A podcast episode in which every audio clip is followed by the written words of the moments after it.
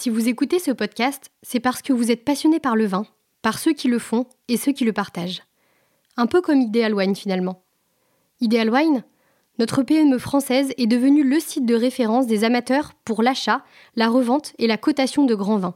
Et nous en sommes très fiers. Car notre équipe de passionnés s'attache depuis 2000 à rendre accessible aux amateurs ce que le vignoble offre de meilleur. Deux types de ventes sont proposés sur notre site.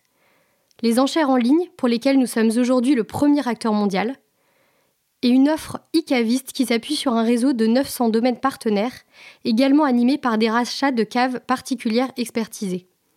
Ideal Wine est le seul site capable d'aligner côte à côte de vieux flacons et les tout derniers millésimes d'un même domaine. Ideal Wine, c'est une équipe engagée pour vous guider et vous accompagner dans la constitution d'une cave qui vous ressemble. Au service du vin, de ceux qui le créent et de ceux qui le partagent depuis 2000.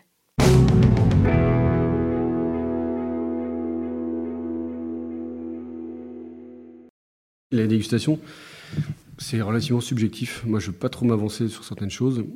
Moi, quand je vends une bouteille de vin, euh, bah, je vends un travail en fait. Je vends un travail d'une équipe et je vends l'éthique qui est faite.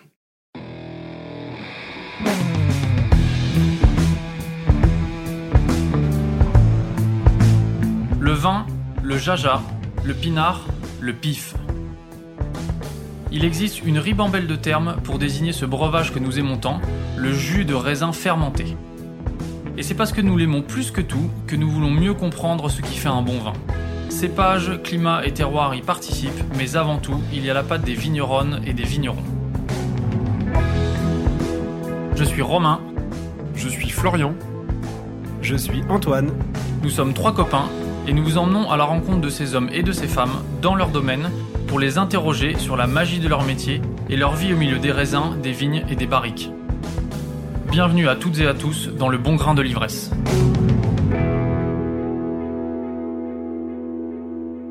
Bonjour à toutes et à tous. Cela fait bientôt 4 ans que ce podcast existe. 4 ans que nous sillonnons les routes de France à la recherche des plus fins nectars et à la découverte des personnalités qui font ces vins.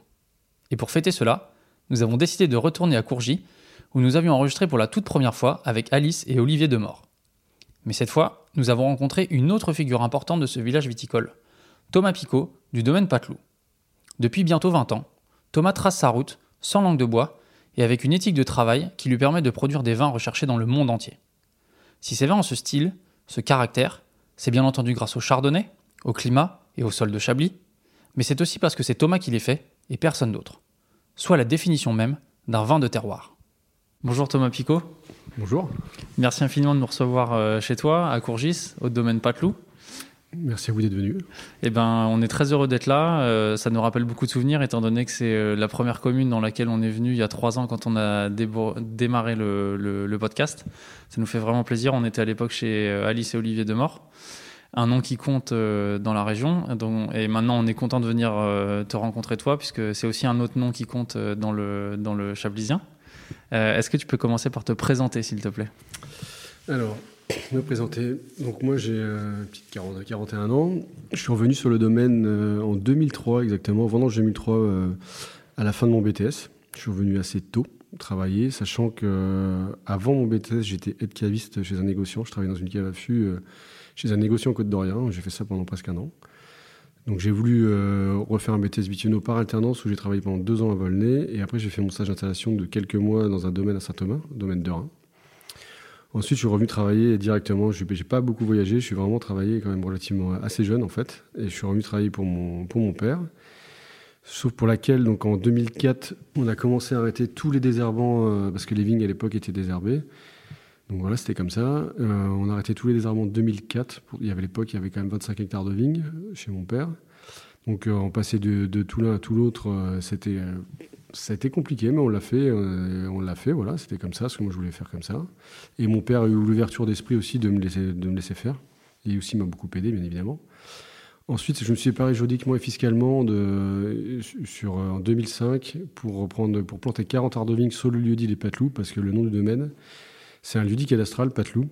C'est la ZI 54 et en fait mon grand-père est décédé le 21 juin 2004 et en fait avant de mourir il m'a toujours dit euh, mais pas les mêmes cochonneries que moi euh, si je meurs d'un crabe euh, enfin voilà de ce qu'il a en l'occurrence c'était d'un cancer probablement, ça sera à cause de toutes les cochonneries qu'il aurait mis avant. Même s'il était quand même âgé, mais il a aussi bien souffert, il l'a eu tôt, et il a, ça lui a traîné 10 ans et il a énormément souffert.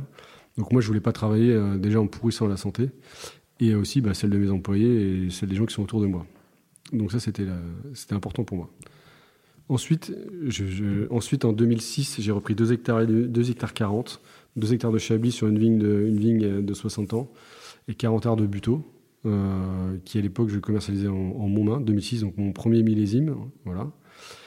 Et euh, en bouteille en tout cas. Et après, j'ai fait passer en 2007 toutes les vignes de mon père en conversion à l'agriculture biologique, donc qui a été à l'époque domaine de bois d'hiver où j'ai fait passer en conversion euh, l'ensemble du vignoble, en fait, de ses vignes à lui. Et, et, tous les ans, je reprenais un petit bout de vigne. Jusqu'en 2014, euh, j'étais monté à 15 hectares et demi. Et 2015, j'ai repris l'ensemble de ces, de ces vignes, les vignes de mon père, de domaine de bois d'hiver. Donc voilà, après on avait un domaine qui est quand même assez gros. Et, euh, et en fait, ce qui se passe, euh, c'est qu'au jour d'aujourd'hui, j'arrache en fait. là, j'ai arraché 10% de ma surface en deux ans pour gagner en confort de travail, entre autres. Comment ton père il a accueilli ton arrivée au domaine et la volonté de travailler différemment? Au tout tout début, vraiment, j'insiste, au tout tout début, ça a été compliqué parce qu'il n'était pas tout seul lui non plus, il était associé avec une autre personne et euh, qui n'avait pas forcément la même vision des choses. Donc c'était euh, au début, c'était un peu au tout début, hein, j'entends, c'était un peu compliqué, mais quand même euh, en 2004, on a quand même fait l'arrêt des désherbants, c'était quand même le plus compliqué techniquement à réaliser sur un domaine. Après la bio, on n'était pas encore prêt, mais moi j'ai voulu démarrer, faire mon truc à côté parce que je voulais absolument travailler comme ça. Et puis, euh, je me répète, il était associé avec une autre personne euh, qui n'était pas forcément non plus, euh, enfin, enfin, comment dire, qui n'était pas forcément, qui n'avait pas forcément de, comment dire, d'atome crochu avec la bio, quoi, tout simplement. Puis je voulais être, être, seul, quoi. Voilà, faire mon vin à côté avec mon nom et, et faire mon, vignoble différent. Enfin voilà, être seul. Comment t'as attrapé le virus du vin? Alors, peut-être parce que je suis né ici, on a toujours bien un coup aux fêtes de famille, etc. Ou un peu de vin, et puis j'ai bah, baigné dedans, quoi. Après, euh, très sincèrement, euh, j'étais, je suis allé à Beaune en, en, seconde, en fait, enfin en école viticole. Après la troisième, j'y suis allé parce qu'en fait, je savais pas quoi faire, et euh, je me suis dit, bah, tant qu'à faire, autant être un peu à l'école et puis bosser. Et puis voilà, j'ai rencontré, j'ai fait plein de connaissances, mais j'étais pas pour le temps, pour le coup, j'étais pas mordu en fait. La, passion, la vraie passion, franchement, elle est venue après en fait. Euh, surtout en BTS, en fait. J'ai aimé bosser en cave l'année où j'étais justement, euh, où j'ai travaillé chez, ce négociant dans une cave à fût, parce que la, cave m'intéressait plus. Et après, euh, le, BTS a fait que, et les rencontres que j'ai faites après le BTS, en fait, entre autres, entre autres les Montanés, les Demorts et tous ces gens-là autour de moi qui m'ont un peu, ils le savent peut-être pas, mais un peu ouvert la tête, quoi, quelque part, que ce soit sur le vin et sur le travail de la vigne, en fait. Qu'est-ce qui t'ont apporté exactement?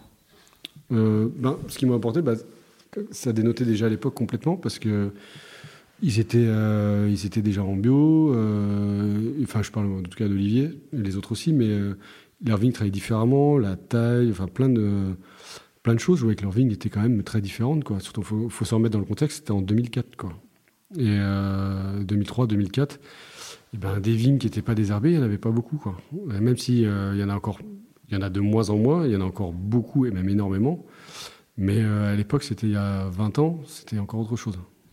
Est-ce que Chablis, c'est une appellation qui est un peu en retard sur toutes ces questions euh, de, de, bio, de traitement, euh, d'agriculture conventionnelle Moi, je pense qu'il y a beaucoup de jeunes et, et qui, qui s'intéressent à ce qu'ils font, bien évidemment, et qui sont sensibilisés à ces questions d'environnement. Je pense que Chablis est en retard un peu parce que forcément, dans un vignoble qui marche bien économiquement parlant, eh ben forcément, euh, on a plus la pas du gain et puis euh, on préfère faire du vin plusieurs mois et gagner faire plus de chiffres. Moi, je dis pas aussi, je fais du chiffre et je fais du vin et je gagne ma croûte comme tout le monde, mais après, euh, c'est un état d'esprit et ouais, après, c'est la jeune génération, j'espère, qui va faire basculer un peu les choses, quoi, très clairement. Tu sens que ça, le changement, il arrive ou pas? Ouais, il y a quand même des domaines un peu importants, un peu connus, là, qui sont quand même, euh, qui font vraiment de belles choses, qui passent en bio de plus en plus. Donc euh, ça, c'est vraiment chouette et c'est respectable pour l'image du vignoble, c'est absolument génial, ouais, ouais vraiment, ouais. J'ai commencé en introduction en disant que tu faisais partie des noms qui comptent euh, dans la région. J'insiste là-dessus, même si euh, je vois à, ton, à ta- la petite moue que tu as faite tout à l'heure que tu, tu, préfères, tu préfères jouer un peu plus la, la modestie, ce que, ce que je comprends tout à fait. Ouais, ouais, je pense. ouais, faut le... on, Mais- est, on est vigneron, on n'est pas, on pas chirurgien, je pense. On sauve- on sauve pas des vignes. En tout cas, euh, tu as des beaux terroirs, mais tu pas forcément les plus beaux terroirs euh, de, de la région. Malgré tout, tu as réussi à, à élever ton domaine, euh, comme je le disais, au rang de, de ceux qui comptent et à faire des, des grands vins à Chablis. Comment tu travailles? Est-ce que tu peux nous décrire un petit peu euh, la, philosophie du, du domaine, s'il te plaît? Ouais, alors ici on est au sud de l'appellation à Courgy, mais qui n'est qui qu'à 5 km en fait, hein, à peine 6 km. Effectivement, on était voir sur des terroirs plus tardifs, mais aussi très caillouteux et très argileux. Je pense pas du tout qu'on soit sur une notion de sous-terroir ici, bien au contraire, parce qu'on est vraiment sur de la marne et du caillou. Et contrairement à une autre partie du vignoble, on est plus sur du limon et moins caillouteux. Et on a un autre profil de vin plus frais, plus aromatique, mais pas forcément plus entre guillemets, ce que j'aime pas. J'ai horreur de ce terme d'ailleurs minéral, ce qui à mon avis veut pas dire grand-chose chez moi. Mais voilà, c'est plutôt cette sensation de, de bouffer du caillou. Moi, je le vois plus comme ça. Enfin, c'est mon point de vue. Ça, encore, c'est très personnel. Mais euh, non, non, on a des terroirs plus tardifs, euh, avec des expositions parfois un peu moins bonnes, et encore pas partout. Euh, mais je pense que justement, avec le réchauffement climatique et ce qui se passe en ce moment, c'est au contraire un, un vignoble qui a toutes ses cartes à jouer. Bien au contraire. Ouais, ça va être un atout dans les années à venir ou c'est déjà un atout avec Ouais, les derniers millésimes qu'on a vécu? Ça l'est déjà, et ça va l'être, bien sûr. Et en plus, on- moi, je, je trouve qu'on est vraiment sur des, des beaux terroirs ici. Vraiment, vraiment. Qu'est-ce qui fait la qualité des terroirs, justement? Tu peux nous, décrire ça, s'il te plaît? Bah, la qualité des terroirs, là on a par exemple, on, peut parler d'exposition. Très clairement, les meilleures expositions sont vraiment sur la rive droite. Euh, la continuité des Grands Crus, du nord comme au sud des Grands Crus. On est plein sud. Et avec des, des veines argileuses et, euh, et du Kimaja qui sont vraiment. Enfin, on est sur des grands grands terroirs, bien évidemment. Après, euh, je prends l'exemple, je vais plutôt comparer ce que j'ai chez moi, en fait. Si je prends l'exemple, par exemple, des buteaux, qui est plutôt orienté sud-ouest, et qui est plutôt dans une vallée qui, n'est moins, qui est moins fermée, et un coteau plus ventilé, avec des argiles brunes qui sont vraiment belles, et ben là, on, a, on va dire que c'est facile de faire du vin dans ces coins-là, on a moins de pourriture, on a globalement, ça, se- passe toujours mieux, en fait, entre guillemets. Enfin voilà, c'est plutôt, on va dire que c'est facile de faire du vin dans ces terroirs-là. Inversement, à Beauregard, qui est plus dans une vallée fermée, où parfois on a un peu plus d'humidité, où parfois c'est un peu plus compliqué, en fait, les années un peu plus humides, en fait, on va dire. Mais par contre, on est sur une marne blanche qui est sur le coteau qui est magnifique, quoi. À Chablis, on entend souvent parler de chiméridien comme, Mhm. type, euh, comme type de sol. Euh, mais il n'y a pas que ça à Chablis. Il y a aussi, du, il y a aussi le, la partie euh, en portlandien. C'est ça. Est-ce que toi, t'as- est-ce que tu peux nous décrire un petit peu quelles sont les différences de ces- sur ces deux, de ces deux terroirs, s'il te plaît? Portlandien est plus sur les hauts de coteaux où on a les, plutôt des petits chablis. C'est plutôt de la dalle gelée, beaucoup, très, beaucoup de cailloux et une terre très fertile en fait. Où on- plutôt une terre vraiment assez fertile. Et euh, sur les terroirs, sur les chablis, les premiers crus qui sont plus sur les coteaux, on a des terroirs plutôt argileux avec différents types d'argile aussi. Ça joue beaucoup, enfin, et a différents taux d'argile aussi. Et différents taux aussi euh, en fait. Donc là, après, c'est assez variable. Des fois, on peut avoir des terroirs. Moi, je vois, j'ai un lieu dit en face de nous, là, de la cave, qui s'appelle les Grosses Terres où c'est vraiment, on dit de la terre amoureuse avec que de la marne, et euh, caillouteux mais très marneux, et euh, tu déquiples un peu, tu laisses ta botte par terre, pied, enfin c'est incroyable, et dès qu'il fait un peu chaud, tu peux pas passer une charrue euh, le surlendemain, c'est impressionnant, c'est vraiment, vraiment de la marne, de la glaise quoi en fait. Et inversement, bah, tu vas un tout petit peu plus loin, euh, dans les côtes de Jouan, euh, c'est une terre plus brune, un peu caillouteuse, mais pas de marne comme on a là en fait. Donc ça, et des fois ça se joue à quelques centaines de mètres voire moins des fois. Même des fois, dans la même parcelle, entre le haut, le milieu et le bas, on n'a pas les mêmes, tout à fait les mêmes types de sol. La notion de terroir est, un- est une notion qu'on essaie de pas mal discuter, euh, déjà pour la comprendre pour nous euh, dans le podcast. Qu'est-ce que c'est pour toi l'expression d'un terroir? Ben, déjà, c'est la, mise en valeur de la personne qui le fait. Euh, le terroir, il y a des terroirs différents partout, mais l'expression du terroir, elle est liée à la personne qui travaille dessus, en fait. Effectivement, j'ai envie de dire un grand terroir, tu feras toujours quelque chose de bon, même si tu fais, si un gros cochon. Il y a vraiment ça. Il y a des endroits, c'est incroyable. Il y a des genre un peu, des cochons, je vais dire d'appeler ça comme ça, qui font même faire des choses euh, quand même vraiment très très bonnes sur des terroirs qui sont un peu, bah, j'ai envie de dire bafoués quoi. Et après, le rôle du vigneron, moi je pense qu'il est là. Ben, moi je pense que tout simplement, on n'a rien inventé, mais avoir une terre un peu plus, avoir une terre saine, le moins compactée possible. euh, une terre un peu vivante, quoi, tout simplement, euh, en mettant moins de cochonneries. Je veux dire, c'est pareil, euh, j'ai envie de comparer ça un peu à l'élevage. On a eu le, les problèmes de la vache folle. bah, on a fait euh, manger des cochonneries aux animaux, euh, bah, forcément après il y a des problèmes sanitaires derrière. Je veux dire, le vin, à partir du moment où tu désherbes comme un cochon, où tu mets plein de cochonneries sur les vignes en traitement, etc., bah, à un moment donné, voilà, il peut y avoir des problèmes, c'est moins bon, quoi. Tout simplement, quoi. Le terroir, la notion de terroir, elle n'est plus vraiment là, quoi. On enlève le vivant, quoi, tout simplement, quoi. On comprend bien que depuis 20 ans, toi, euh, enfin, tu travailles beaucoup sur le vivant. Euh, qu'est-ce que ça va avoir, qu'est-ce que ça va avoir comme impact après sur les vins et sur le produit final? Comment tu vas l'amener ça dans, dans- Je pense dans que la La bouteille? dégustation, c'est relativement subjectif. Moi, je ne veux pas trop m'avancer sur certaines choses. Moi, quand je vends une bouteille de vin, euh, bah, je vends un travail en fait. Je vends un travail d'une équipe et je vends l'éthique qui est faite dessus. Alors, c'est quoi Selon moi et dans ma façon de voir les choses, c'est des vendanges manuelles. C'est un respect des sols, être en bio. Je me rappelle, ça fait presque 18 ans qu'on est en bio, enfin 17-18 ans. C'est un- une vendange manuelle, c'est euh, pas de cochonnerie euh, le moins possible en cave, euh, avec des élevages un peu plus longs, etc. Pas de levurage, ou du moins le moins possible. C'est arrivé des fois de faire un ou deux pieds de cuve parce que ça se passait pas bien et on est quand on est censé faire du vin aussi, on n'est pas non plus intégriste là-dessus. On vend déjà avant tout un travail à un coût de production en fait. Et voilà. Et, Pour moi c'est ça. Après, euh, les goûts c'est subjectif quoi, je pense. Tu viens d'atteindre euh, la majorité dans l'agriculture biologique, là, puisque tu dis que tu as 17-18 ans euh, dans le Bah ouais, ouais, après on irait vite, enfin, ça passe tellement vite, c'est un truc de dingue. Ouais. On pourrait dire que tu as un petit peu de recul sur le sujet. Ouais, Qu'est-ce que ça t'a apporté? Quelles ont été les difficultés? Enfin, quelle est ton expérience de cette Ben, agriculture? Ben, clairement, j'ai déjà pris des cartouches. hein. Euh, des années comme, je prends exemple, de 2012, on arrivait, on était, on n'arrivait plus à contrôler le mildiou. Heureusement, on a eu, eu du beau et du chaud à partir de début juillet, mais euh, franchement, on était, euh, on était à la ramasse complète. 2016, j'en parle même pas, parce qu'on a grêlé, mais en plus, il y a eu tellement d'eau. euh, on a euh, 240 mm en mai, 120 en juin. Là, clairement, on a perdu la récolte en partie avec la grêle, mais l'autre partie par le mildiou. Donc là, ouais, il y a des moments, bah, tu dors pas. Après, je pense que j'ai au moins un mérite, euh, c'est que j'ai des couilles, quoi, et j'ai pas fait demi-tour. Et ça, je suis plutôt fier de ça. Euh, et mais ça a été dur, et j'ai pas beaucoup dormi euh, ces années-là, quoi. D'autant plus qu'en 2017, on a enchaîné sur du gel, qui nous a fait très, très, très, mal. Et je reprenais le domaine de mon père en 2015, avec euh, bah, pas mal de choses, un peu de sous à remettre dedans, et pas mal de réorganisation, etc. Donc, euh, ouais, il y a eu là, il y a eu des années, ouais, très, très dures.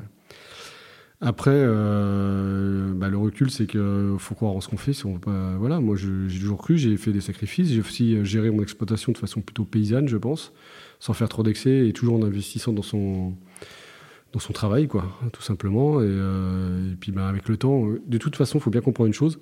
Quand tu fais de la bio, tu fais du long terme. Et le long terme, eh ben, ça paye, ça paye pas à court terme. Il faut bien comprendre. Donc, on a pris des risques. Maintenant, ça va mieux. On a aussi des vignes qui sont un peu plus réceptives. Quand j'ai démarré, on arrachait beaucoup de pieds. Maintenant, on en arrache quand même beaucoup moins. Et puis voilà, on a. euh, puis j'ai aussi fait des choix plus jeunes qui étaient pas bons. Maintenant, on se remet en question perpétuellement, quoi. Tout simplement. D'un point de vue personnel, il y a euh, une dimension qui me plaît beaucoup dans le vin que j'ai pas du tout moi dans ma vie euh, personnelle parce que je suis dans une ville qui qui a un court terme assez assez rapide. Tu viens de l'évoquer, c'est le long terme. Comment tu conjugues les deux? Euh, je sais pas. euh, Je je sais pas, je sais pas si j'ai bien saisi le sens de la question en fait. Et euh, Bah, T'as t'as un horizon qui est assez lointain. Oui, oui, voilà. En fait, si tu veux, déjà, j'arrivais dans un domaine qui n'était pas comme moi je le concevais, en fait. Et déjà, il faut, faut bien se mettre ça. Donc, la bio, c'était une chose. Et la bio, si tu veux, la culture bio, je me dis, euh, bah, si- moi, j'ai déjà raisonné pour ma santé dans un premier temps. Et en me disant, si je commence à me prendre des, des produits maintenant, ben, peut-être que j'aurai les conséquences plus tard. Et je me suis dit, bah, tant qu'à faire, autant pas les bouffer maintenant pour pas avoir les, cons- les conséquences plus tard. Et euh, parce que j'ai aussi le cas de, pas que mon grand-père, de plein de gens euh, qui ont eu des problèmes de santé liés, euh, c'est pas avéré complètement, mais c'est sûrement lié aux, aux pesticides, quoi. Faut pas se voiler la face. Et parce qu'on est quand même touché dans le milieu quand même viticole et agricole. On le voit aussi sur l'eau du village. Avant, on avait notre eau, maintenant on l'a plus. On est obligé d'acheter l'eau à Chablis parce qu'il y a une pollution de la nappe. Donc ça, c'est quand même bien dommage. Enfin, donc le, court terme, en fait, euh, l'histoire de, moi je sais pas. Puis en plus ici, on est un peu peut-être, je sais pas, décalé par rapport à ce qui se passe. Je pense non. Je sais pas quand tu arrives ici, euh, tu trouves pas que t'es un peu décalé, non? Euh, T'as l'impression des fois que le temps il s'arrête un peu quand même euh, par rapport à peut-être à ce que tu dis, ce que tu vois. Nous, on- en fait, on, voit ce qui se passe un peu mieux quand on bouge, quoi. En fait, euh, quand on voit dans les salons, comme notamment récemment le vin de mes amis à Paris, ou quand on voit. Ce qui est chouette, parce que c'est. Ou à Montpellier, avec toujours le vin de mes amis, où on voit quand même. Ou euh, les pénitents à Angers, où on voit quand même. euh, ça bouge autour de nous, quoi. C'est vrai que euh, même dans tous les pays, euh, les, gens sont à fond là, sur ces vins-là, etc. Et qu'on des choses qui n'existaient pas il y a encore. ou beaucoup moins il y a 20 ans, quoi. Ouais. Et en fait, nos convictions du début ont payé 20 ans après, en fait, quelque part, quoi. Ce qui est bien, c'est qu'en fait, il y a une sensibilisation au genre de choses et une prise de conscience, quoi.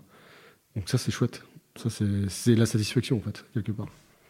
Il y a un exemple qui me vient euh, assez facilement à l'esprit, c'est que la consommation de vin se fait de plus en plus sur des millésimes récents. Ouais. Alors qu'il y a des vins, notamment les tiens, qui méritent et qui peut-être même nécessitent d'être un petit peu attendus. Alors, complètement. C'est un, un peu sur, cette, euh, sur ce paradoxe. Ouais, moi, j'aime... euh, Enfin, il y a quelques euh, c'est là où, en fait, je pense que mon palais a changé.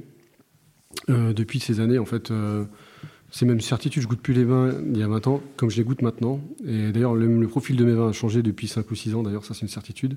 C'est parce qu'en fonction de mes goûts, j'ai le luxe aujourd'hui et la chance de vous vendre mes goûts, en fait, quelque part. Et euh, non seulement l'éthique que je fais, mais ensuite vendre mes, finalement mes goûts, en fait, quelque part. Parce que moi, j'aime les vins avec un peu d'élevage.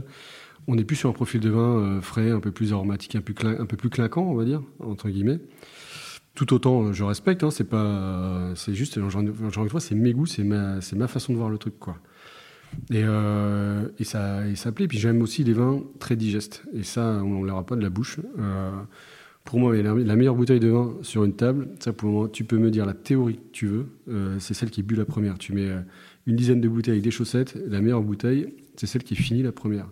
Après, c'est une histoire d'ego. Quand quand tu l'as acheté 30 balles et l'autre 200 balles, et que ta bouteille à 30 balles, elle s'est finie en 20 minutes et l'autre, elle s'est pas bu ou à moitié, c'est juste que tu as les boules. quoi.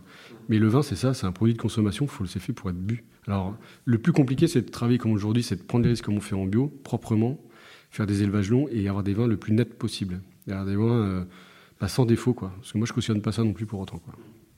Tu peux nous détailler un peu ce qui a changé dans tes goûts et dans tes vins, précisément, les 5-6 dernières années, là Ce que tu veux nous dire Eh ben, par exemple, euh, bah déjà j'ai arrangé les élevages parce que j'aime les vins. Par exemple, je vais, n'en citer qu'un, mais il y en aurait d'autres. Je prends l'exemple de Jean-François Ganeva. Alors, euh, je vais pas me cacher derrière, mais je trouve que ces vins, j'en achète beaucoup à titre personnel, ou l'abbé ou d'autres, où les vins, ils prennent le temps d'élever les vins, et je trouve que les vins ont une digestibilité, une profondeur au niveau de la bouche euh, absolument incroyable. Et euh, c'est vraiment les vins qui me font vibrer. En fait, moi, je suis plus un dégustateur de bouche que de nez, en fait, quelque part. Et je trouve que la, bouche, pour moi, c'est fondamental dans la dégustation. Et c'est à ça que je reconnais un vin qui me plaît ou qui me plaît beaucoup moins. Moi, il y a des vins, je peux en boire un verre ou un demi, j'en boirai pas deux. Ça, c'est, clair. Et, euh, et ça, vraiment, c'est lié euh, au travail qui est fait euh, au travail qui est fait surtout en cave. Et bien évidemment, la qualité aromatique et la concentration, ça, c'est le travail qui est fait à la vigne ou à la vendange. tu, parlais de vision long terme, donc on a, compris qu'il y a le bio, euh, qui, est, qui est la base, euh, qui est la base de tout. Ouais. Euh, mais c'est pas suffisant, d'après ce qu'on comprend également. C'est quoi ta vision euh, long terme en termes d'agriculture aujourd'hui? Où est-ce que tu, tu vas vers où? Quels sont les nouveaux projets que tu mets, tu mets en œuvre? Comment est-ce que tu, de- tu vas faire des vins meilleurs demain qu'aujourd'hui? Mais encore une fois, je me répète, meilleur, c'est subjectif, quoi. C'est- très subjectif. Des vins comme je, les, comme je les conçois, on va dire. Ouais. On va dire ça comme ça. Après, bah là, on a le projet d'agroforesterie, vitiforesterie qu'on fait là depuis l'année dernière, qu'on va continuer maintenant, c'est de continuer tous les ans. On recommence cette année. On aura une parcelle de 2 hectares 40 qui sera, euh, entre guillemets, j'ai envie de dire, remplie d'arbres, au sens où on aura planté 180 dans un hectare 10, et là, on va remettre l'équivalent sur le restant de la parcelle. Ce qu'on a bordé de haies tout autour et d'arbres de OG, qui seront, à mon avis, dans 10-15 ans, la vigne sera juste magnifique. Moi, j'attache vachement d'importance au, au côté esthétique. Et une parcelle, c'est ce que je te disais, on en discutait tout à l'heure. Moi, je pense que, enfin, c'est pas, je pense, une certitude. Cette vigne-là, même euh, si on va parler des travaux qui ont été, euh, qui sont mis en place ou des recherches qui sont faites par Monsieur Sellos ou d'autres ou euh, Hervé Coves ou d'autres, j'en parle pour ne pas les citer, euh, l'impact des oiseaux avec les arbres, etc., dans le futur, etc. Là, vraiment, ce qui m'intéresse, c'est aussi le côté esthétisme, en fait, d'avoir des endroits qui est, qui est beau, quoi. Et encore une fois, je pense que ça peut être aussi, euh, et ça j'y pense depuis peu, ça peut être aussi un outil de transmission, tout simplement. Arriver à motiver des jeunes déjà dans un îlot qui fait 4 hectares, et euh, il n'y a que de la vigne, il n'y a pas un arbre, euh, c'est des grandes, des, grandes, des grandes lignes de vigne. Bah, j'ai envie de te dire, il faut aller insolide, avoir une bonne équipe et puis, euh, et puis discuter parce que le temps il est long ou écouter plein de podcasts. hein, parce que euh, sinon, vous pouvez faire des podcasts hein, d'ici là parce que je peux dire que le temps il est long. Quoi. Donc là, ça va permettre aussi de, pourquoi pas, peut-être de dire à un de mes enfants ou pas, et après ils font ce qu'ils veulent, de, d'arriver à les stimuler et leur dire, bah ouais, finalement, ce qu'il a fait le vieux avant, euh, c'est peut-être pas si mal en fait, quoi. Voilà. D'où ça te vient là, cette importance de l'esthétisme? C'est pas un mot qu'on entend euh, très Bah, souvent dans les épisodes qu'on a fait. Je vais- déjà, euh, je dois dire, rien que dans ma cave, par exemple, on ira après, je vous montrerai un petit coup, mais ben, le lieu, je trouve j'ai beaucoup travaillé dans une cave à fût, là, je vous disais pendant un an, puis j'aime le travail du bois, le fût, c'est quelque chose que j'app- j'apprécie, que j'aime particulièrement, en fait. Et je trouve que, par exemple, le bois, c'est un côté chaleureux, en fait. Là, j'ai fait faire un panneau, j'ai fait remis un peu de couleur dans la cuverie, etc. C'est des détails, mais euh, je trouve que, par exemple, tout est gris, dans, le, sol est gris, les murs sont gris, le temps, est gris, des fois, et... euh, toi, ramener un peu de couleur ou avoir un peu de matériaux chaleureux, c'est sympa, quoi. Euh, Enfin, je trouve que c'est quand même sympa, quoi. Et euh, sinon, bah, les gens, ils sont tristes à force, quoi. On finit pareil. Faut pas rêver, quoi. Tout simplement. Et je trouve que dans une vigne, bah, maintenant, là, telles qu'elles sont au jour d'aujourd'hui, avec les semis, les arbres dans le futur, euh, bah, les qu'on a commencé à planter à gauche à droite, les arbres, des choses qu'on a aussi laissées. Moi, j'avais aussi planté des arbres euh, quand je me suis installé, euh, entre autres en bas des Borgards, dans deux, trois vignes, quelques noyers, quelques arbres bah, qui commence à être un peu, un peu plus gros. Là, à la cave, au chai, je sais pas, j'ai vu planter pas mal d'arbres. On a planté pas mal d'arbres fruitiers. Enfin, là, c'est pas moi qui les ai plantés, mais euh, on a quand même mis pas mal euh, ici, là, autour de la cave, en fait. Des tout autour, etc. Bah, c'est quand même sympa, quoi. Ça donne des lieux un peu plus, euh, un peu plus sympas, quoi. Voilà. On a un peu plus envie d'y aller, quoi. Là, on est euh, à la cave. Quand on est rentré, euh, sur ta droite, il y a un mur de photos. Ouais. Dont on a un petit peu parlé avant de, avant de venir là, commencer l'enregistrement. euh, et tu as évoqué un terme qui, euh, moi, me, me plaît beaucoup, qui est la solidarité vigneronne, que tu semblais euh, beaucoup connaître ou euh, avoir beaucoup perçu chez tes parents et tes grands-parents. Peut-être un peu moins maintenant. Qu'est-ce que ça t'évoque Qu'est-ce que c'est maintenant, la, solida- la solidarité vigneronne? Non, il y a toujours, un- il y a quand même toujours un peu d'entraide entre les vignerons, mais surtout après c'est toujours pareil. Donc elle, euh, enfin, on a toujours des amis, on a toujours des copains avec qui on a plus d'affinité. C'est souvent lié au travail qu'on fait, quoi. Enfin, faut pas se voiler la face. Après, euh, je parlais quand je voyais les photos de mon grand-père, parce qu'à l'époque ils faisaient leur plan de vigne, qu'ils faisaient eux-mêmes à plusieurs. En fait, ils se retrouvaient le soir, ils les faisaient. Enfin, il y avait pas mal de petites choses qu'ils faisaient un peu plus ensemble, mais le vignoble n'était pas aussi grand. Il y avait bah, moins d'argent, mais ma grand-mère allait en vigne à cheval. Euh, ils étaient obligés en fait d'être beaucoup plus soudés. Il n'y avait pas les réseaux, il n'y avait pas euh, tout ce genre de choses, et la vie était beaucoup plus dure. Les hivers, elle est beaucoup plus dure aussi. Donc la vie était vraiment vraiment très très dure. Et donc ils avaient quelque part, il fallait que ça se passe comme ça quelque part. Maintenant, mais ça c'est le recul reflet de notre société. On est quand même tous un peu plus ou moins individualistes quand même. euh, pas se voiler la face quoi. Et alors nous, on, essaye de faire des choses à notre niveau. Euh, par exemple, on organise un salon de vin qui s'appelle Chez l'un chez l'autre, où on emmène des copains vignerons qui essaient de travailler à peu près dans le même, avec la même éthique. Où là, on, essaye un peu de, par exemple, de, bah voilà, de, de- faire vivre un peu ces gens-là ou des jeunes qui s'installent. Et, euh, et voilà. Ouais, c'est un salon où il y a au moins deux personnes qu'on connaît qui participent. Il y a Oui, Alice et Olivier, et puis il y a aussi Édouard Lepem, euh, Ouais, qu'on avait ouais, vu il y a quelques années et en Côte d'Auxerre, qui fait des vins euh, intéressants aussi. Et que tu connais bien, Édouard. bien sûr, il était. euh, j'ai été une, une vendange en stage en 2011. euh, je lui fais un petit coucou, Edouard, d'ailleurs. hein. J'ai retrouvé ta photo, donc la preuve que tu étais bien là. Tu pourras pas dire que tu n'étais pas venu. donc voilà, et tu étais tout jeune. Non, non, c'était. euh, non, puis moi j'aime bien aussi euh, recevoir des jeunes, en fait, plus jeunes que moi, ou des gens qui. Des, ou des reconversions professionnelles. J'en ai assez souvent, et euh, d'une manière générale, euh, 90% ou 95% du temps, j'ai aussi gardé contact avec ces gens-là, ou ces jeunes plus jeunes que moi. Et je trouve qu'il y a des gens absolument géniaux et qui, ont du talent. Et, si on peut les aider, moi, on m'a accueilli aussi quand j'étais en stage avant. Bah, aussi un peu à moi de, de transmettre un peu mes idées et ma façon de voir les choses. Quoi. Qu'est-ce que tu voudrais mettre en place euh, dans les vignes euh, dans les années à venir que tu n'as pas encore pu, pas encore eu le temps, pas encore eu l'énergie de, mettre en œuvre? Moi, clairement, là, ce qui me stimule le plus, c'est les histoires d'arbres, en fait. Après, pourquoi pas replanter un autre encépagement ou euh, pouvoir planter d'autres cépages, mais pour l'instant, je me dis, je me répète, on a ôté une partie de la surface pour justement travailler plus confortablement. Là, on a un groupe qui s'entend très bien, qui est assez soudé, ça se passe très bien, et puis voilà, c'est pas parce qu'on veut moins qu'on n'est pas, euh, on est démotivé et qu'on veut pas travailler, ça n'a rien à voir. C'est juste qu'on veut travailler différemment et mieux. Et, euh, avec le temps, moi, j'aspire beaucoup plus à ça. Euh, j'ai repris le domaine de mon père parce que peut-être que je suis un côté un peu paysan où j'arrive pas à faire partir le patrimoine. Je sais pas, peut-être c'est stupide, mais il est là. On sait, mes parents, mes grands-parents sont battus pour ça et bah, je les perdre ou le, faire perdre, c'est peut-être peut-être une notion d'échec en fait quelque part. Mais, mais là, du coup, on les a, on l'arrache, il n'y a personne qui est dessus, on a de la luzerne, on plante des on fait des choses comme ça, et, et on réfléchit et on verra ce qu'on fera plus tard. Tu parles d'encépagement, là. Est-ce que euh, tu aurais envie de travailler avec un autre cépage ou alors c'est parce que, euh, pour des raisons techniques ou climatiques, tu penses qu'il y aurait d'autres cépages qui seraient bien adaptés à l'environnement euh, du chablisien Travailler avec un autre cépage, pourquoi pas, à voir, à réfléchir. travailler peut-être aussi ces mêmes cépages différemment, avec un autre type de culture. Je sais qu'il y a un- ben, pour revenir encore sur Alice Olivier, Olivier a fait des essais de pergola sur un de ses premiers crus. Ouais, il nous en a parlé euh, dans le podcast quand on l'a eu il y a trois ans. C'était une idée qu'ils avaient en tête. euh, Ils revenaient Ben, d'Italie et ils nous avaient voilà. parlé de ça. Donc là, il a, ça y est, c'est avancé, euh, c'est fait. Donc là, ça va commencer à monter petit à petit. Donc euh, c'est super intéressant. Et à voir dans le futur ce que ça peut donner, quoi. Parce que la question, elle est posée. Là, on voit, eu, on voit encore comme une année comme 2022, les vagues de chaleur qu'on a eues. Ben voilà, on, on aspire à avoir des millésimes quand même de plus en plus précoces et de plus en plus chauds, quoi. Et le pinot noir? Sur des terroirs un petit peu frais là, que, que tu as à ta disposition, ce serait pas une bonne idée? Ben, on, on fait un peu de pinot avec des copains. Là. On a un projet de copains, on fait un peu d'Irancy. Et, euh, mais le pinot, il est pareil. La famille des pinots, de manière générale, euh, le chaud, ça va pas. Enfin, c'est compliqué, c'est de plus en plus compliqué, quoi. On a un côté sudiste hein, qui ressort quand même pas mal, mais même si moi, c'est un cépage que j'affectionne particulièrement, mais, euh, mais bon, voilà, il fait chaud. Ouais, toi, tu as vu une vraie différence depuis euh, tes débuts en 2004 là, euh, sur, le, sur les conditions climatiques? Ah ben, là, j'ai un ami là, qui a fait une, une courbe, de, euh, une courbe de- qui a démarré dans 70 ou 72, je ne sais plus exactement, jusqu'à 2000, jusqu'au dernier millésime en fait. Sur les dates de vendange, euh, la courbe elle est inversée euh, au plus bas, c'est incroyable. On a une courbe qui fait, euh, qui part du haut et qui finit en bas quoi. Et on- là, on avait une moyenne. on- en gros, les vendanges pouvaient commencer plutôt au début, mi-octobre. euh, même ma grand-mère me disait des fois, on a fait fin octobre, début novembre, certaines fois, avec des raisins pas mûrs. hein. ouais, c'est Faut pas l'oublier. hein.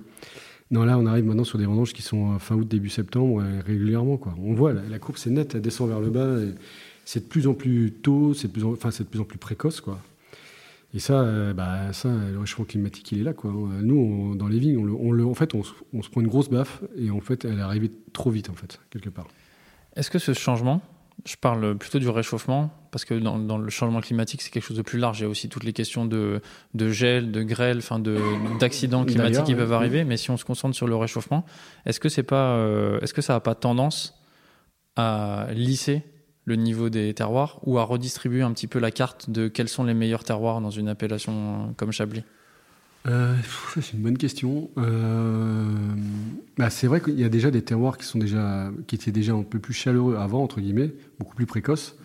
C'est sûr que là, euh, la date de vendange, elle est peut-être parfois un peu plus compliquée. Il faut faire un choix entre une légère sous-maturité physiologique ou un degré d'alcool. Quoi. Vous voyez ce que je veux dire? Il faut trouver la bonne date quoi, et, l'optimiser. Le plus compliqué dans l'histoire pour moi, c'est qu'en fait, on a, hum, plus, pour les vendanges précoces, les jours sont plus longs. Et, et les jours sont plus chauds que si on prend une vendange euh, début octobre ou fin septembre. Les jours sont plus courts et souvent des jours plus frais. Et sachant qu'on est monocépage, donc il faut pouvoir réussir à rentrer le tout le plus rapidement possible en fait. La difficulté, elle est là en fait, c'est euh, avec les vendanges précoces. Après, euh, bah oui, effectivement, des millésimes comme 2008, maintenant on en fait quand même un peu moins, quoi, avec des vendanges avec euh, un septembre plus frais, des vendanges un peu plus tard, plutôt fin septembre, avec des maturations plus lentes, etc., avec des grosses acidités, ouais, c'est bah, plus rare. Quoi. Et encore, on est à Chablis, avec un vignoble avec une latitude assez haute.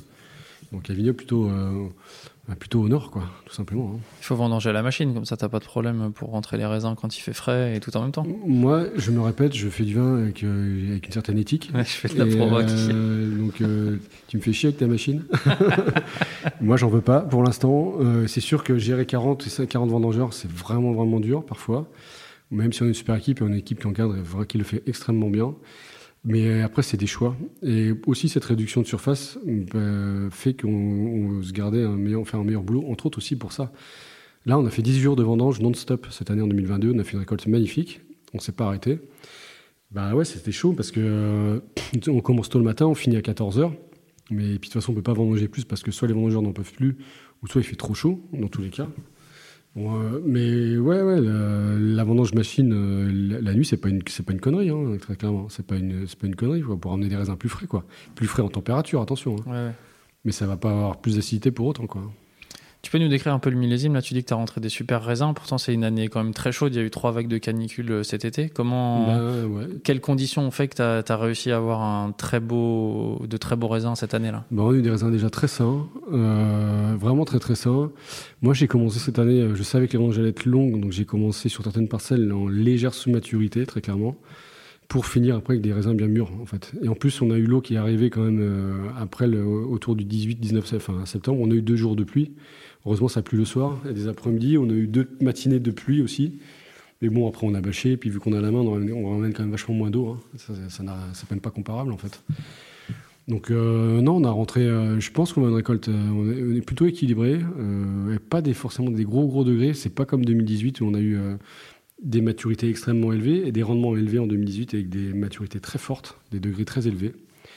Donc, euh, d'ailleurs, c'est même impressionnant comme vignes. Les vignes, c'était des betteraves, en fait, parce qu'arriver à avoir des rendements élevés et des maturités, des taux, des degrés aussi élevés, quoi. Une production de sucre qui était incroyable, en fait. Non, là, pas du tout. On a des degrés normaux, euh, élevés, mais pas forcément élevés. On tourne entre. On a commencé peut-être sur des valeurs un peu en- légèrement inférieures à 12 jusqu'à 13, quoi. 13, 13 et demi. Donc, c'est c'est très bien. Le tout assemblé, euh, ça va faire un truc vraiment sympa, quoi. Ouais, je pense. Alors, quand on se balade dans le vignoble, là, c'est pas le seul vignoble. Moi, je vais régulièrement en Champagne et je le vois aussi. on voit beaucoup de grappillons qu'on mûrit. Ouais. qui, parce qu'il y a eu une arrière-saison quand même très belle entre septembre et, et octobre, avec euh, peu d'eau, Mhm. beaucoup de, de soleil, comme tu, tu nous l'as déjà dit, une, une arrière-saison un peu euh, printanière. Mhm. Et on entend des vignerons qui ont dit que euh, ils auraient pu euh, faire une, une deuxième vendange, qu'il y avait des raisins qui étaient à un degré de maturité intéressant et que ça aurait pu faire, euh, faire du vin. Mhm. Est-ce que ça t'inquiète, ces grappillons, pour la saison prochaine? Parce que ça aurait pu prendre un peu d'énergie à la vigne, euh, à la mise en réserve et ainsi de suite. Quoi. Bah, moi, j'ai pas trop de soucis là, en fait, pour être honnête, parce qu'en fait, euh, les, les grappillons que tu vois en masse, c'est soit sur des clones productifs ou des vignes qui produisent énormément.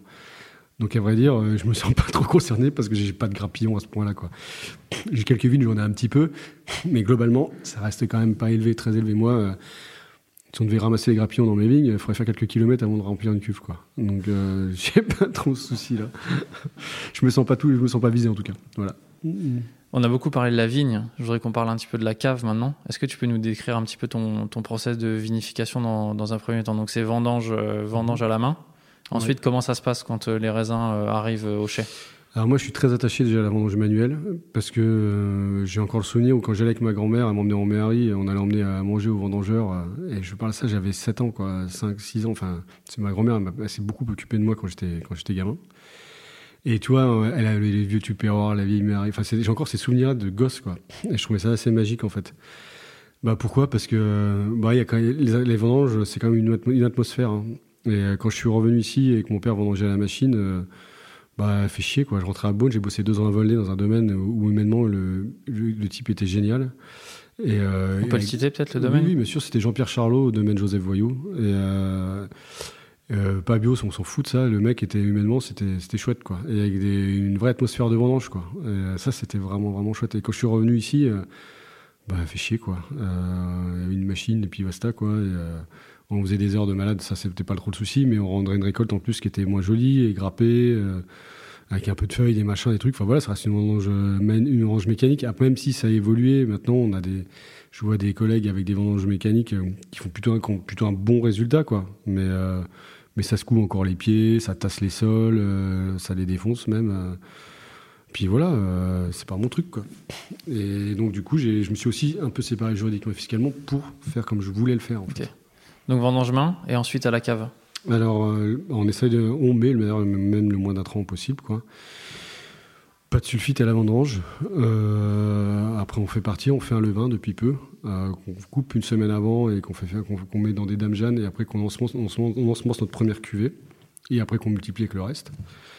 Après, on fait un gros gros suivi, un gros sur les volatiles, sur ce genre de choses, quoi. Et euh, on met du SO2 s'il faut, euh, s'il y a un pépin. Sous pressoir, t'en mets ou pas Non, jamais. Non. Non, non, j'en mets pas au début. Tout. rien tu... Non, non, non, parce que je trouve que c'est une, une grosse connerie. Pourquoi? Ouais, parce qu'à ce moment-là, j'ai qu'à retourner à vendanger à la machine. Euh, non, non, euh, je fais la raf, fait les drains, elle fait très bien le boulot. Et, euh, justement, on a changé notre système. On, travaille avec des bacs euh, qu'on met dans les vignes, avec qui posent par terre. Et j'ai même plus de girafe chez moi. On verse avec mes bacs. On les, pousse, on les lève au Fenwick au-dessus de, mon pressoir et la vendange, je la tire au crochet. Il n'y a quasiment pas de transfert en fait. Le seul transfert, c'est la, du saut à la haute et de la haute dans mon bac qui est posé par terre, qui est large, très peu haut, et, très, et qui est large et pas haut en fait. Voilà. Donc il n'y a pas de tassement en fait, très peu. Ça On- permet donc aux raisins de pas s'écraser euh, Ouais, pendant le la vendange et donc pas libérer de jus, pas euh, de pas avoir d'éviter l'oxydation. C'est ça. euh, voilà. Et après, on arrive, on rentre des raisins vraiment de super bien, quoi. Super beaux euh, dans le pressoir, en fait. Très peu de jus d'écoulage, en fait. Ok. Euh, tu dis le vin pour démarrer pour la On fait première un- la première cuvée? Ouais, on fait un petit levain dans des dames jeunes, et après, on ensemence nos premières cuvées avec ça. Puis après, on travaille de sa façon simplement, on fait partir un petit débourbage et on fait partir euh, ou en fût ou en cuve, ça dépend. Et les fermentations, tu arrives à avoir des fermentations euh, dynamiques ou vives ou ça euh, Cette t'inquiète pas plus- euh, cette année, si c'est long Cette année, voilà. ça s'est très bien passé, globalement. Ouais.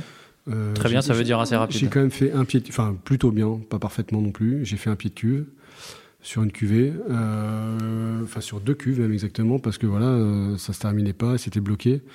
Sur les fûts, je suis pas inquiet. Des fois, on remélange, on, met, on ensemence certaines pièces avec une autre quand ça va pas.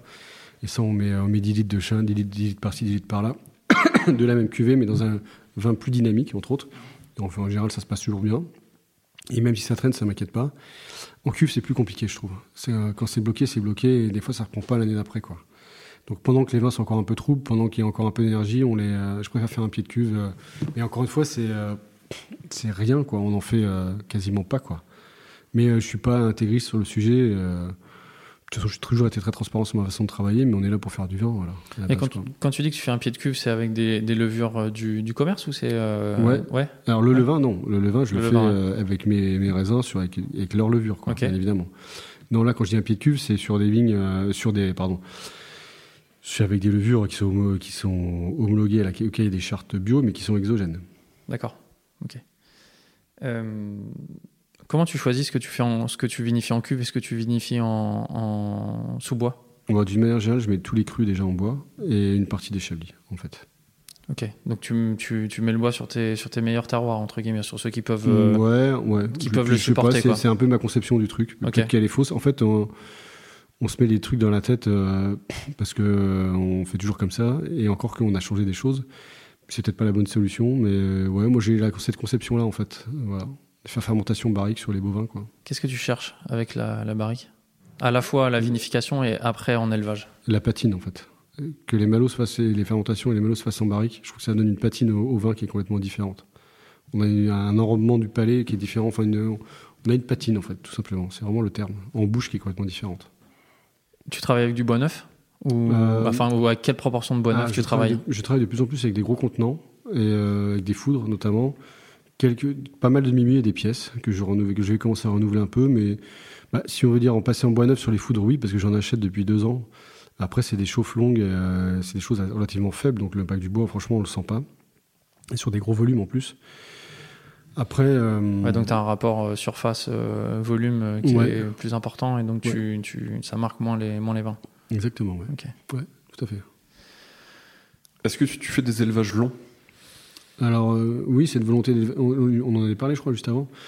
Ouais, cette volonté d'élevage long, c'est juste parce que, encore une fois, c'est mes goûts. Et, euh, et je suis plus un goûteur, je me répète, de bouche que de nez, où, euh, où j'aime vraiment les vins, j'aime cette patine, ou avoir des bouches assez larges, et cette fraîcheur et cette digestibilité, en fait. Et je trouve que laisser les vins bah, longtemps sur lit, ça, les, ça donne un truc qu'on n'a pas forcément quand on les embouteille trop tôt, voilà. Mais ça, c'est dans mes goûts, encore une fois. C'est dans mon approche, ouais, pardon. Et par rapport à ton approche, c'est, euh, on va dire, entre guillemets, une recette que tu reproduis euh, chaque année sur des terroirs pour grossir un peu le trait? Alors, Ou oui. tu les accompagnes pendant X mois parce que tu dis qu'au bout de ces X mois, euh, par rapport à ce Alors- millésime et par rapport à ce terroir, là, ils sont bons Alors, comme je les aime? Il y a un petit truc qui change aussi depuis quelques mois, enfin depuis un an, c'est qu'on goûte les vins tous les trois mois sur table. Et là, on voit. Je veux pas que les vins non plus perdent trop de fraîcheur pour autant. Et il y a des fois, il faut savoir dire stop, quoi. Ou, euh, ou inversement, des fois, j'en ai remis en cuve. Et des fois que j'ai vins que j'ai remis en cuve, j'ai repassé en fût un, un an après. J'ai fait l'inverse. Ça dépend de la dégustation, ça dépend des vins. euh, c'est du cas par cas en fait qu'on fait. C'est la dégustation qui prime. Et Ouais, tes sensations ouais, du clairement, coup. ouais. ouais, ouais, clairement. Quand tu dis long, juste pour donner un ordre de grandeur là, pour que nos, nos auditeurs auditrices En y- gros, euh, on comprennent. fait un minimum sur les Chablis Village entre 29 30 mois, mais en gros, euh, sur la même année, en fait, c'est entre 29 et, euh, Et sur la même cuvée, on va dire 30, 36 mois, euh, voire 36 mois, quasiment presque 36 en fait. Ouais, c'est énorme. Sur un village. hein. Ouais, ouais. Et sur les premiers crus, on va dire de pff, 24 minimum euh, à 44, là par exemple, sur des buteaux que j'ai mis. Et là, j'ai encore euh, tous mes premiers crus, tous les buteaux et Beauregard 19 qui sont, pas en, qui sont en cuve encore, euh, qui sont pas en bouteille. J'ai encore tous mes 2020, premiers crus de vin, il n'y a rien qui est en bouteille. Tous les 21, bien évidemment, les 22. Donc ouais, j'ai encore... euh, et là, je commercialise pour l'année prochaine la dernière partie des, premiers crus buteaux 2018, qui ont été mis en bouteille en juin cette année. D'accord. Il y avait besoin d'un élevage aussi long pour, euh, Là, je trouvais qu'il y avait une... pour amortir quelque chose, euh, la Bah, il y puissance. avait- Il y et- avait, une, une réduction qui tenait, qui portait le vin en fait. Et, je trouve que c'est assez, ouais, je trouve que c'était assez génial en fait et que je trouve que ça, ça pouvait effectivement rester comme tel que c'était quoi. Voilà. Alors, je voudrais faire un tout petit pas de côté. Tout à l'heure, tu nous as parlé de Jean-François Ganva et puis du, du domaine euh, dans le Jura, qu'on aime beaucoup aussi. Euh, et euh, je voudrais, je voudrais qu'on parle des vins que tu bois quand tu bois pas un petit peu de, de Chablis. Ah, qu'est-ce bah, que qu'est-ce que t'aimes euh, qu'est-ce que t'aimes boire? C'est quoi la dernière bouteille qui t'a qui t'a marqué là? Je bois plein de choses différentes en fait. Hein. Je suis pas arrête pas euh, des millions. Je, je citais eux parce que dans leur façon d'appr- d'appréhender la vinification, euh, c'est- je, je trouve ça super intéressant. Et puis surtout leur vin, je les trouve d'une digestibilité euh, extraordinaire. euh, ou la tournelle ou d'autres vins comme ça. Enfin, pas mal de jurassiens finalement quelque part. Et, euh, Ah, Tu cites beaucoup de noms qu'on aime bien là, nous aussi. Non, mais c'est vrai, enfin, pas mal de, de vignerons comme ça, où j'aime bien beaucoup les Valettes, par exemple, dans le Mâconnais, qui font des choses aussi assez incroyables. Mais il y en a plein, en fait. Et puis aussi des jeunes qui arrivent, euh, bah, qui peuvent pas, non, pas forcément toujours élever les vins aussi longtemps, pour certains qui aimeraient bien, mais qui n'ont pas les moyens de le faire, et euh, qui, sont des, qui, sont, qui font un travail absolument énorme. euh, énorme dans les vignes et puis petit à petit et puis il n'y a pas que des élevages il y a aussi des vins euh, qui sont élevés moins longtemps que j'apprécie énormément. Après des vins excellents il y en a plein en fait. Je trouve qu'il y a une jeune génération en fait ce qui est important moi je trouve c'est euh, des domaines comme moi qui commencent déjà ça fait presque 20 ans que je vais faire du vin. Enfin pas 20 ans mais pas loin dans quelques années. C'est aussi bien des domaines comme moi qui de, de se remettre en question aussi quoi. Moi je je pense que le plus important c'est il y a aussi des domaines qui se stagnent entre guillemets des domaines qui progressent et des domaines qui régressent quoi parce qu'ils se reposent pas en question justement parce que le, ou parce que des fois ils sont un peu connus et puis euh, finalement ben ils sont connus mais euh, ils changent pas et puis des fois ben le vin on sait pas ce qu'on attend quoi. Il y avait une énergie au début qui a plus après quoi en fait quelque part avec le temps quoi. Je pense que c'est toute la remise en question. Après moi je vois je côtoie des plein de jeunes qui font un boulot incroyable ou des jeunes qui arrivent euh, enfin ou moins jeunes qui émergent qui font un travail de dingue quoi. J'ai pas vraiment d'appellation particulière je m'intéresse vraiment euh, ouais ou je sais pas Il y, a, il y a des noms que tu peux citer là de jeunes là qui font un bon travail là que qu'on pourrait aller voir ou qu'on nous on connaît pas et il Eh faudrait ben, qu'on goûte. Là, il y a deux jeunes, euh, deux anciens. Alors, un qui a travaillé ici et un autre qui est une, une fille qui était en stage au domaine. Euh, donc, il y a, ouais, je pense, je pense à Marc Lacroix là, qui s'est installé là. Ça va faire son premier millésime, c'est à la Maison des Saules, dans le Jura, qui s'installe avec avec sa compagne, qui, à mon avis, va faire un boulot, un boulot assez génial, je pense. qu'il faudra suivre, j'en suis certain. Et c'est un gars que j'a- que j'apprécie beaucoup, euh, un couple que j'apprécie beaucoup, et euh, j'en doute pas, ils un- des choses géniales une ancienne stagiaire, euh, Gwenelle Lebars, qui s'est installée dans le Var, que je suis allé voir il n'y a pas si longtemps que ça. Et pareil, qui a travaillé au domaine et, euh, et qui est quelqu'un d'être très brillant, euh, enfin qui est une fille très intelligente et puis euh, enfin qui va faire des choses, à mon avis, j'en doute pas, des choses superbes dans, dans le temps. C'est elle dont on a parlé hors antenne là qui est plutôt vers le nord du Var là. C'est ça, c'est ça, c'est ça. Pas très très loin de Barjol. J'ai plus la commune en tête, donc je préfère la dire que dire des bêtises. Mais voilà, et puis j'ai d'autres copines ou d'autres copains ailleurs, dans le Luberon ou ailleurs, ou dans la Loire, ou, ou même à Chablis ou ailleurs, qui font des trucs super. Et dans le Jura. Ou, En fait, ça serait compliqué de citer tout le monde, en fait. c'est compliqué. Et, euh, ou des gens même dans le Vercors, là, euh, enfin des gens, euh, je pense, de, prends l'exemple de Jérémy Brica qui fait des vins magnifiques, ou Mathieu Dumarché dans le Rhône, ou euh, Laura Ayot dans le Luberon. Ou, Puis c'est aussi des copains, en fait. Moi, au-delà du vin, je bois les copains et les copines, quoi. C'est super important pour moi. Il y a aussi des gens, enfin, je bois les gens, en fait, quelque part. Et ça, pour moi, ça n'a pas de valeur. Et ça n'a pas de prix non plus, quoi. Il faut que le vin il ait la gueule euh, et les tripes du vigneron, c'est ça? Bah après, c'est comme tous ces affinités, on s'entend pas forcément avec tout le monde. Moi, des fois aussi, je peux être un peu clivant et, et pas toujours facile. Donc, euh, bah, voilà, les gens, ils m'aiment pas, ils voient pas mon vin, je peux le comprendre. Donc, euh, moi, je fais pareil. hein. Les gens en plus que je connais qui bossent bien et en plus des, des amis ou les potes, euh, bah, j'ai encore plus de plaisir à les boire, quoi. Quand vous faites le salon de vin de mes amis, j'imagine que la fête doit être belle, non? Comment? Ouais, c'est Ouais. sympa. C'est c'est vraiment chouette. Il y, a, il y a un beau panel de vignerons, franchement, euh, qui, est, qui est bien bien choisi. Des, déjà des domaines installés euh, qui, à mon avis, portent le truc parce qu'ils ont de l'expérience, parce qu'ils sont connus et, euh, et, ça porte aussi les jeunes qui arrivent. Quoi. Donc ça, c'est bien. Enfin, il, faut, il faut de tout. Quoi. Tu parles beaucoup de, de, liens avec tes amis, avec ton équipe aussi. Tu as euh, une dizaine de personnes qui travaillent avec toi au domaine. Oui. Je te vois un petit peu comme une chef, un chef d'orchestre, la façon dont tu parles de, de ton domaine. Comment tu as appris à devenir ça aussi? Et comment tu le gères maintenant euh Alors, euh, alors bah, je pense que maintenant, euh, pour garder une équipe, il bah, faut savoir. Enfin, franchement, faut. J'aime pas utiliser ce terme-là, mais c'est vraiment ça. Faut, faut apprendre à manager en fait. Je dis apprendre parce que moi-même, quand je suis arrivé sur le domaine, en fait, quand on, fait, on va recommencer de la base. Être vigneron, quand tu sors de BTS, tu fais, faut être, apprends que de la technique en fait. Aujourd'hui, être vigneron en tout cas tel qu'on l'est aujourd'hui. En plus, tout évolue très très vite. Il faut être bon en technique viticole, bon en œnologie, savoir faire du vin. Il faut savoir le vendre, qui est encore un autre métier. Moi, j'ai jamais fait de formation de commerce de ma vie. Il faut savoir aussi être, euh, savoir compter, avoir quelques notions de comptabilité et de fiscalité. Et il faut savoir manager. En fait, c'est un métier vraiment à la con parce qu'il euh, faut faire tellement de choses. C'est extrêmement large en fait quand on fait tout nous-mêmes. Nous, on fait de la, taille. Je me rappelle jusqu'à la commercialisation, on a des personnes qui sont là pour faire la paperasse. Euh, moi, je dois gérer le commerce. Je suis aussi un, petit peu dans les lignes, ou un petit peu. Je suis un peu partout et nulle part, en fait, quelque part, mine de rien, quoi. Et, euh, et donc, on est obligé d'avoir des gens sur lesquels on, peut, compter, quoi. Et, euh, et donc, c'est important de trouver des personnes qui, à leur place, soient performantes, quoi. Donc là, en l'occurrence, quand je suis pas là dans les vignes, j'ai un jeune qui est là, euh, qui bosse sur le domaine depuis 2016, qu'on a vu tout à l'heure dans les vignes. Hein. Thibaut Thibaut, qui, qui manage l'équipe et qui le fait très très bien. On a une équipe qui s'entend bien et, euh, et ça c'est chouette quoi. C'est vraiment chouette là. On a, moi j'ai appris euh, quand j'ai démarré, euh, je suis revenu, j'étais un peu entre guillemets, on avait plutôt un management entre guillemets à la dure. J'aime pas parler comme ça, mais bah, on était un peu plus sec, quoi, un peu plus dur, et puis bah ça passe pas avec le temps quoi. Et moi j'ai appris comme ça, j'ai aussi un peu retransmis à certains moments. Et euh, bah, je l'ai payé cher, quoi. Et c'est les erreurs de jeunesse, et puis c'est normal, de toute façon, euh, faut être. Euh... Ça marche plus, ça, et puis c'est tout à fait logique, quoi. C'est tout à fait logique. Donc on se remet en question aussi dans, à tous les niveaux, en fait.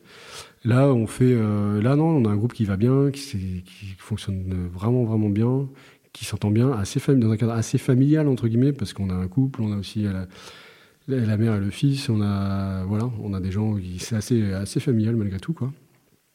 Donc c'est assez chouette. Et on fait tous les ans, par exemple, euh, c'est peut-être bête, mais on fait, on fait pas mal de manifestations sur lesquelles ils sont impliqués. On fait euh, un voyage en, équipe. On est parti deux jours en Savoie euh, la semaine dernière, il y a 15 jours, pardon. On est passé voir deux domaines. On a fait aller voir chez des restaurants, des clients restaurateurs, se promener, voir autre chose.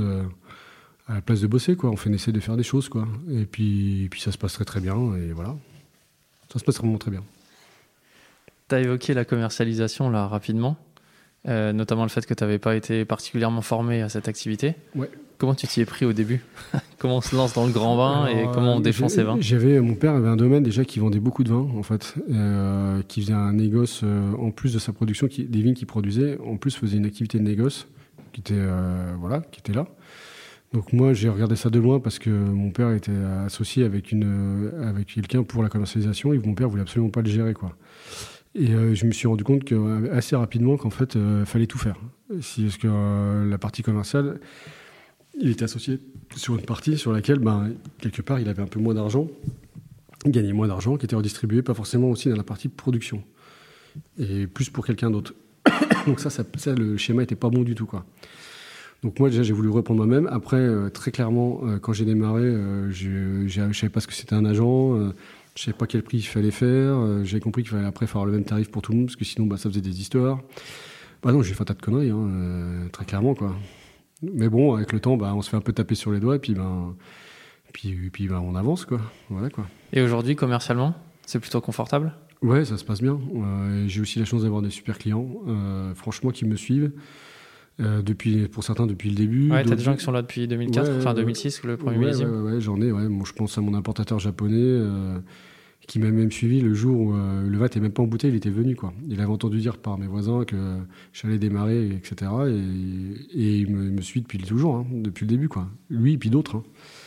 Donc ça, je suis assez reconnaissant de ça, pour le coup. On entend beaucoup de vignerons qui disent qu'ils sont, qu'ils doivent beaucoup à leurs euh, Mhm. Euh, au début, c'est le cas pour toi aussi. Enfin, ils disent que s'il n'y avait pas eu les, les importateurs euh, euh, étrangers, Japon, on entend souvent parler du Japon, de la Corée ou des Américains, et que c'est ce qui leur a permis de, de démarrer. Comment ça se fait que euh, les étrangers, comme ça, ils viennent chercher les vins davantage que, euh, les cavistes français ou que les, agents français? Je suis pas forcément d'accord avec ça parce que euh, je parle de lui parce que c'était le cas, parce qu'il s'était informé, parce qu'il a eu l'information peut-être plus tôt que les autres. Mais j'ai beaucoup d'agents et de cavistes ou de, restaurateurs sur la France qui me suivent depuis le début et, franchement ça se passe toujours euh, quasiment, enfin ça se passe très très bien quoi. Franchement j'ai une super clientèle de gens passionnés qui sont passionnés par ce qu'ils font. Je pense pour les restaurateurs dans leur cuisine, ils sont passionnés par le vin. Et, euh, qui me suivent depuis longtemps. Après, je, lui dis, je vais citer l'importateur japonais parce que, en l'occurrence, c'était le cas, c'était lui.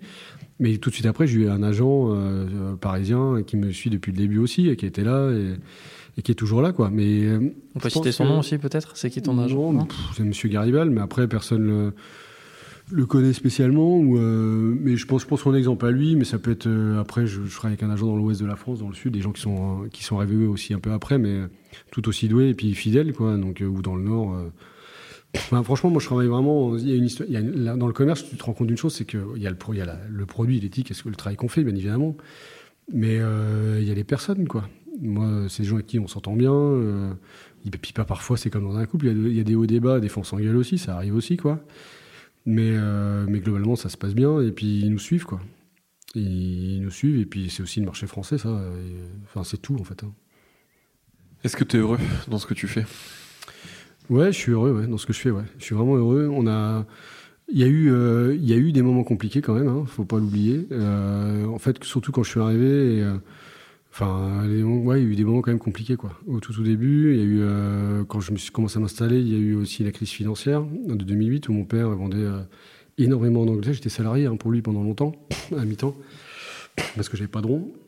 Et, euh, et donc, du coup, il y a eu des moments très compliqués où je l'avais fait passer en bio. Il perdait 30% de volume en moins non valorisé avec des, marchés de merde et des clients ben, qui allaient avec. quoi. Donc, tout ce que j'ai voulu éviter, en fait. Et tout ce que j'ai fui, en fait, le plus rapidement possible. Euh, le commerce, c'est des gens euh, fidèles et qui comprenaient le travail qu'on faisait. Mon père a baissé ses rendements de 30%, faisait un travail vraiment meilleur. Et euh, quand on leur disait ça aux clients, s'il fallait mettre 5 ou 10 centimes ou 20 centimes, ben, ils ne comprenaient pas. quoi. Et là, je ne cours pas après le, le prix, c'est pas ça, mais on, a des gens aussi qui comprennent notre travail et leurs difficultés, les aléas et puis toutes les difficultés qu'il y a aussi, toutes les, difficultés- lambda de rendement ou d'années compliquées. Quoi. Et euh, non, non, on a. J'ai perdu le fil de mon histoire, c'est la question. Est-ce que tu es heureux? Et ouais, ouais, et non, non, et donc il y, a eu- il y a eu des moments compliqués. Maintenant, on est, franchement, on, on est vraiment sur des bases beaucoup plus saines. Et, euh, il a fallu quand même un peu de temps, quoi. J'ai pas j'étais pas malheureux, mais j'ai connu des moments difficiles. Il y a des fois, j'ai pas beaucoup dormi, quoi. Quand tu as connu euh, la reprise de ton, du domaine de ton père, euh, pas toujours évidente, plus des années très compliquées dans la foulée 16-17, euh, avec des engagements financiers qui étaient là, où il fallait faire le tour des banques euh, pour récupérer des sous. Euh, maintenant, on a du stock, on le valorise, et euh, on a des clients qui nous suivent, et on est un peu plus à l'aise, un peu plus serein financièrement. Il a fallu s'entourer, s'entourer en fait. Et, euh, ouais, je respire, vraiment. Là, je suis, je suis vraiment content, et on a plein de projets. On fait plein de choses maintenant, on fait beaucoup plus de choses qu'avant, en plus. Donc, je, je parle vitiforesterie, biodi, enfin, bio, compost, etc. Enfin, on fait plein, plein de trucs, semis, etc. Donc, ouais, on est, et puis même en cave, on, on progresse, quoi, aussi. Tout doucement, on fait, on fait des choses, quoi. Donc, ouais, c'est super. Et puis, en fait, ce qui est ultra valorisant dans notre métier, et ça, c'est qu'on rencontre des gens géniaux, quoi. Moi, je rencontre des gens, euh, des fois, je limite, je parle même plus de vin à la cave parce que ce qu'ils font m'intéresse, ça m'intéresse beaucoup. Et, euh, et, mais ça me vraiment, ça m'intéresse. Il y a des gens que je rencontre qui sont passionnants, quoi. Et puis euh, et les gens, quoi, parce que je rencontre que des gens super, en fait. J'ai l'impression, franchement, euh, avoir cette chance-là, quoi. Pourvu que ça dure. Ah ouais, ouais, bah, ça dure. Hein. J'en ai encore reçu hier des gens, et des gens, alors que je fais des gens super. Non, franchement, jusqu'à présent, euh, enfin, j'ai une super clientèle de gens vraiment super. Je, je le crie haut et fort parce que ça n'a pas, ça pas été le cas au début quand je suis arrivé. Et là, euh, ben, c'est chouette, quoi. Ça, c'est une vraie valorisation pour moi, humaine en fait. Merci beaucoup. Voilà, ben, de rien. Et puis euh, au plaisir. hein.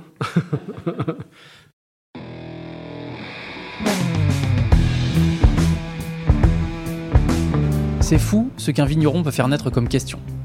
La conversation aurait pu durer des heures. Mais bon, le moment du repas approchait et tout le monde avait soif. Alors nous avons trinqué. Au travail de Thomas, à ce podcast et à vous, chers auditeurs et auditrices, qui nous suivez avec fidélité. Je suis Romain Becker et vous écoutez Le Bon Grain de l'Ivresse.